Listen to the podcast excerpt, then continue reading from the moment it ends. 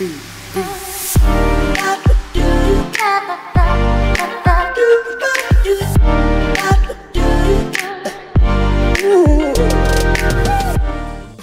aí, gente, tudo bem com vocês? Aqui Pastor Sandro Soares. Estamos aqui mais uma vez. Esse é o quinto episódio desse podcast com o tema graça. E o nosso tema de hoje é graça e liberdade. Bom, a graça de Deus nos liberta do pecado e não para pecar. A graça de Deus não é um cheque em branco para viver em constante rebelião aberta e voluntária.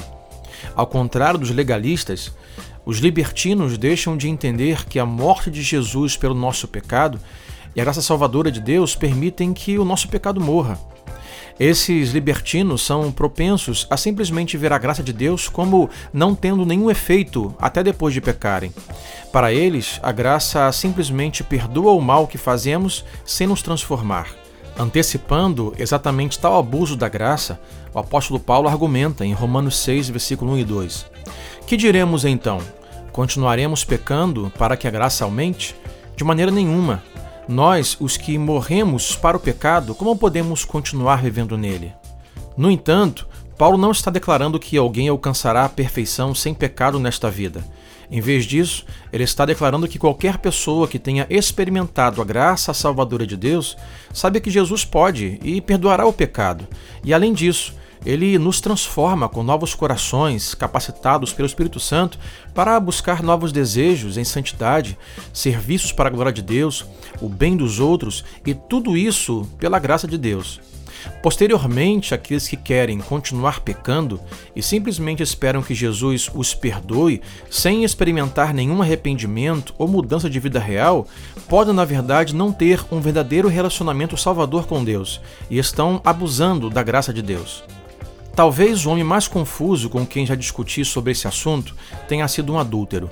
Ele havia se divorciado algumas vezes, em cada ocasião por cometer adultério em sua esposa cristã, alegando ser cristão e depois fugindo com outras mulheres. Quando o confrontei por sua repetida violação do sétimo mandamento, ele adotou a visão mais confusa da graça que já ouvi.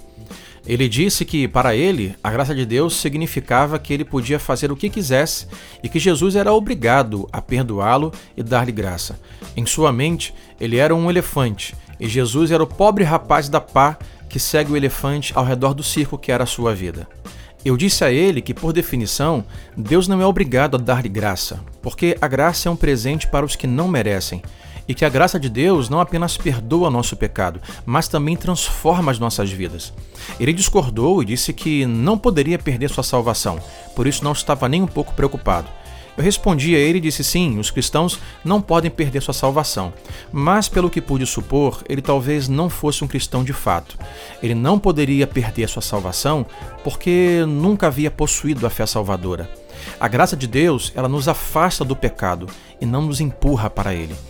Que esta liberdade da graça te empurre a amar, servir e obedecer a Deus. Espero aqui no próximo episódio. Um abraço.